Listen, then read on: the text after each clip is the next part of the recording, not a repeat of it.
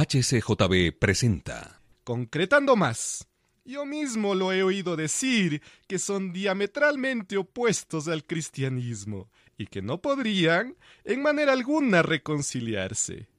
Por lo cual, excelentísimo Señor, no solo condena nuestros procederes ejemplares, sino también a quienes los seguimos. ¿Tiene algo más que añadir? Mucho más podría decir, pero no quiero parecer molesto. Sin embargo, si es preciso, cuando los otros señores hayan dado testimonio, a fin de que nada falte para condenarlo, ampliaré mi declaración. En el juicio contra Cristiano y su compañero fiel, continuará descargándose sobre ellos toda la furia de la feria de la vanidad.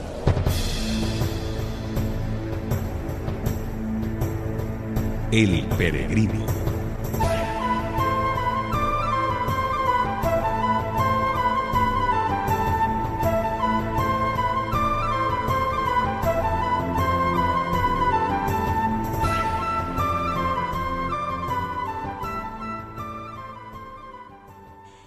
Se llama a comparecer al señor Superstición. Presente. ¿Jura decir la verdad, solo la verdad y nada más que la verdad? Mm, juro. Mire al acusado, fiel, y diga lo que sepa en contra de él. Excelentísimo señor.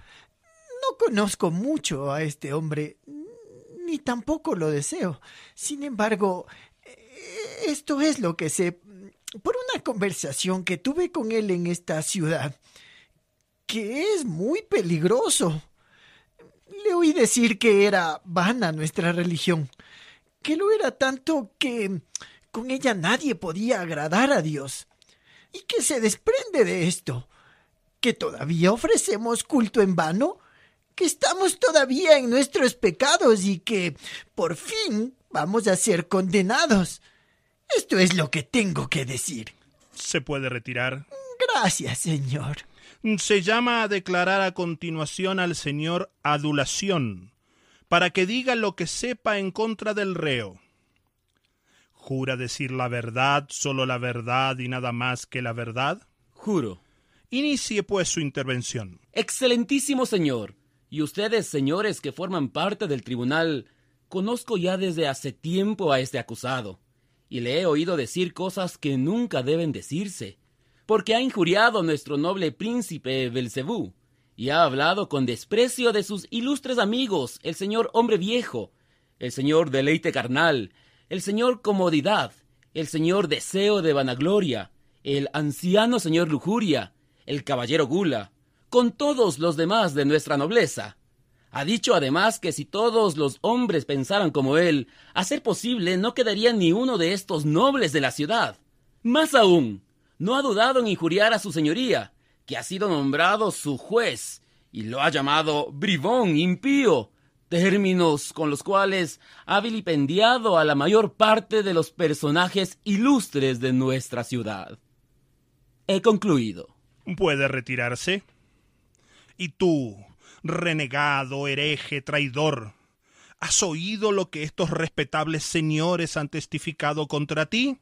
¿Se me permite decir unas cuantas palabras en mi descargo? Ah, malvado. No mereces vivir ni un momento más. Mereces solo morir en el acto. Sin embargo, para que todos vean nuestra suavidad para contigo, ¿qué es lo que puedes decir? Primero, digo, en contestación a lo que el señor Envidia ha testificado, que yo no he dicho más que lo siguiente, que cualquier regla o persona que esté directamente en contra de la palabra de Dios es diametralmente opuesta al cristianismo. Si esto no es verdad, pido que se me convenza del error y de inmediato me retractaré. En cuanto al segundo, el señor superstición y su acusación. En el culto de Dios es necesaria una fe divina, y esta no puede existir sin la revelación divina de la voluntad de Dios. Por tanto, todo lo que se infiere en el culto de Dios, que no esté conforme con la revelación divina, no puede tener otra procedencia que de una fe humana. Y esta fe no será valedera para la vida eterna. Tercero, En cuanto al señor Adulación, dijo que el príncipe de esta ciudad, con toda la gentecilla de su séquito que nos ha sido descrita aquí, pertenecen más al infierno que a esta ciudad y a este país. Y no digo más, sino que el Señor tenga misericordia de mí. Señores jurados, ya ven a este hombre que ha provocado un gran tumulto en nuestra ciudad. Acaban de oír lo que estos dignos caballeros han testificado contra él. También han escuchado su réplica y confesión. Ahora, a ustedes les corresponde condenarlo o salvarlo. Mas antes juzgo conveniente instruirlos en nuestra ley. En los días de Faraón el Grande, siervo de nuestro príncipe, y para prevenir que se multiplicaran los de una religión contraria a la nuestra y se hicieran demasiado fuertes, se publicó contra ellos un decreto mandando que todos sus niños varones fueran arrojados al río. En los días de Nabucodonosor el Grande, también siervo de nuestro príncipe, se publicó otro decreto, ordenando que todos los que no quisieran doblar la rodilla y adorar su imagen de oro fueran arrojados a un horno de fuego. En los días de Darío se publicó también otro edicto, prescribiendo que cualquier persona que dentro de cierto tiempo invocara a otro Dios fuera arrojado a la cueva de los leones. Ahora que la esencia de estas leyes ha sido quebrantada por este rebelde, les pregunto, ¿puede tolerarse algo semejante?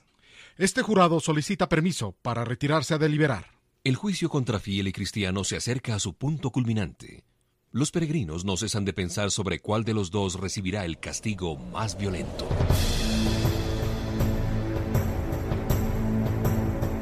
Escuche el siguiente capítulo de El Peregrino. Fue una producción de HCJB.